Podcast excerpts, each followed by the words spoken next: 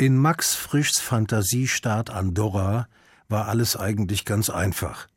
Wenn Sie dort wissen wollten, wer Jude war und wer nicht, dann machten Sie eine Begutachtung, wie Sie sonst bei Modenschauen auf dem Laufsteg üblich sind. In Frischs Andorra meinten Sie nämlich, einen Juden am Gang erkennen zu können. Dass derjenige, den Sie identifiziert zu haben, glaubten, in Wirklichkeit gar kein Jude war, störte nicht weiter – da ja das Verfahren selbst an Absurdität nicht zu überbieten war, durfte auch das Resultat von nachgeordneter Bedeutung sein. Habe ich eben gesagt, an Absurdität nicht zu überbieten? Naja, ausgenommen Deutschland in den Zeiten der Nazis. Da war es nämlich sogar üblich, Juden zu vermessen, insbesondere die Kopfformen, und daraus Schlüsse zu ziehen, die über Leben oder Tod entscheiden konnten. An derlei grausligen Pseudowissenschaften beteiligten sich Ärzte, die ihr Studium besser in die Mülltonne gestopft hätten, als damit auf wehrlose Opfer loszugehen. Ärzte übrigens, von denen nicht wenige nach dem Ende der Tyrannei weiterhin unbehelligt ihre medizinische Tätigkeit ausübten. Max Frisch mit seiner Überprüfung des Gangverhaltens von inkriminierten Kandidaten hat die Wirklichkeit nur ein wenig verfremdet. Hat er das wirklich? Glauben Sie mir, meine Damen und Herren, es gibt offenbar nichts, was in seiner unglaublichen Wirklichkeit selbst die absonderlichsten Fantasien noch einholen könnte. Ich selbst bin vor Jahren Zeuge eines Vorfalls geworden, in dem eben diese Realität genau diese Fantasie übertroffen hat. Da fand vor der ersten großen Strafkammer des Landgerichts Darmstadt ein Prozess gegen den als Neonazi weithin bekannten ehemaligen Rechtsanwalt Manfred Röder statt. Und in dessen Verlauf erklärte eine Schöffin, die als ehrenamtliche Richterin am Urteil mitzuwirken hatte, sie könne einen Juden bereits am Gang erkennen. Ja, sie hat es behauptet, steif und fest, und bei einer hochnotpeinlichen Befragung durch den Vorsitzenden Richter auch noch einmal bekräftigt.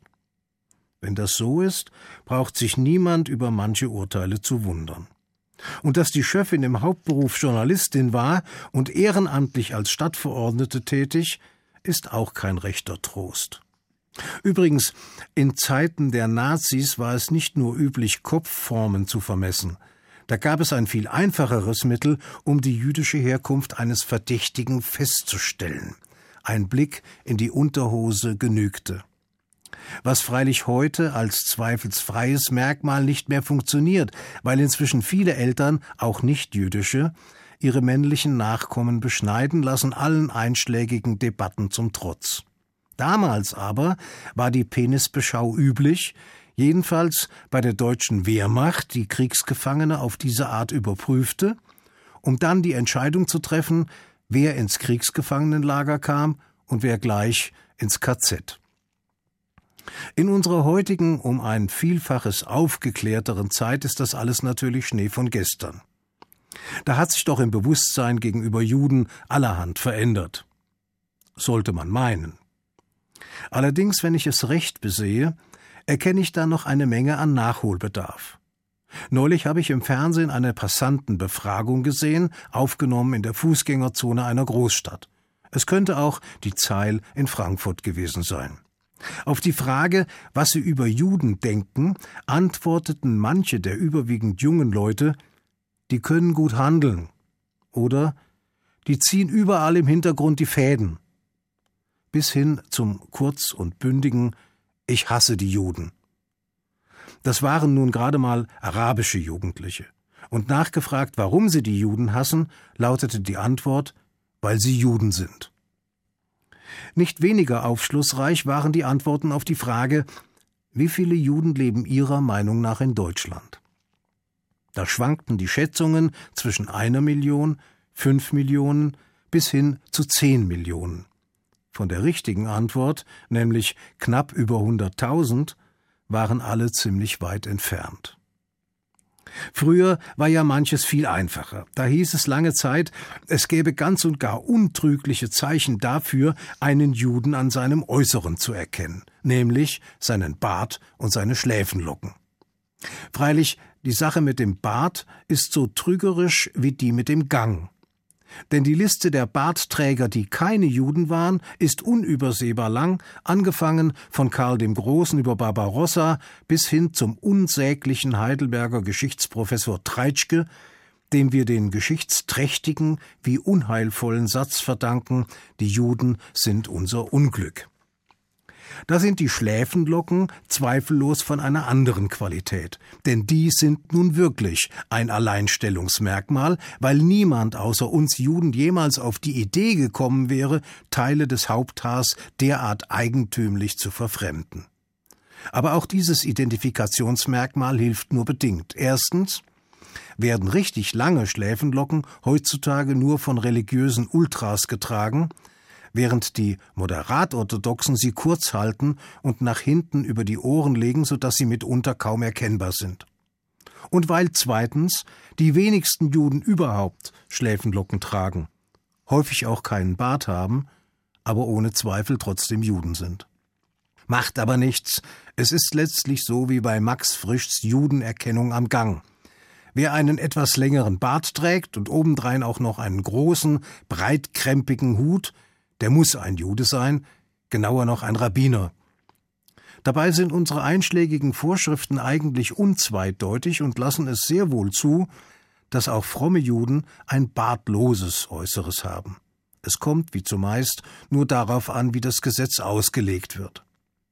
Schon Maimonides, der bedeutendste jüdische Gelehrte des Mittelalters, hat geurteilt, dass ein Schneiden des Bartes durchaus in Einklang mit der Halacha sei, wenn dazu nicht ein Messer benutzt werde, sondern eine Schere.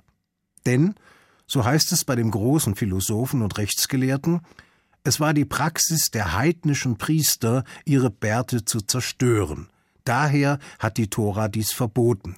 Aber man sündigt darin nur, wenn man ein Rasiermesser benutzt. Wenn also jemand seinen Bart mit einer Schere schneidet, so macht er sich keiner Übertretung schuldig. Soweit Maimonides.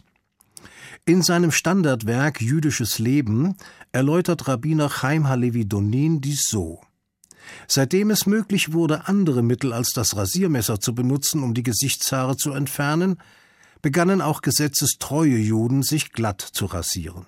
Zuerst wurden Schneidemaschinen, die wie eine Schere funktionieren und nicht wie ein Messer, Rasierpulver und andere haarentfernende Mittel eingeführt.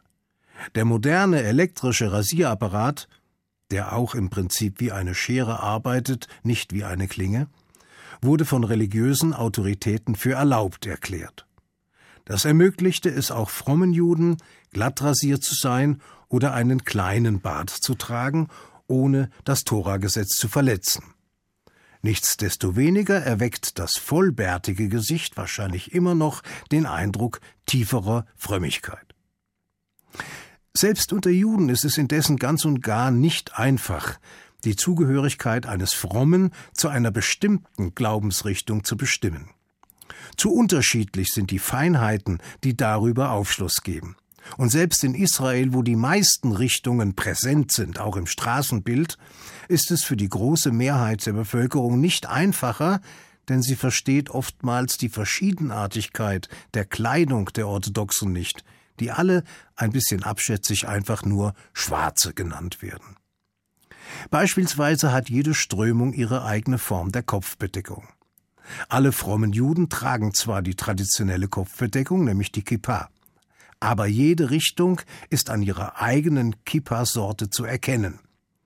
Bunt gehäkelte werden den zionistischen Strömungen zugeschrieben, eine rein schwarze den Litauern und den chassidischen Strömungen und eine weiß gestrickte mit einer kleinen Bummel obendrauf den Breslauer Chassiden. In der Berliner Zeitung wurde einmal eine Anekdote von einer israelischen Frau erzählt, die in der New Yorker U-Bahn auf einen schwarz gekleideten Mann zugeht, der einen Bart und einen auffälligen Hut trägt. Sie fährt ihn an, dass es eine Schande sei, wie er sein Judentum zur Schau trage. Mit diesem althergebrachten Aussehen sei es ja kein Wunder, dass man uns nicht möge, schimpft die Frau. Als sie mit ihrer Tirade fertig ist, erwidert der Mann freundlich, dass er überhaupt kein Jude sei, sondern zu den Amish People gehöre.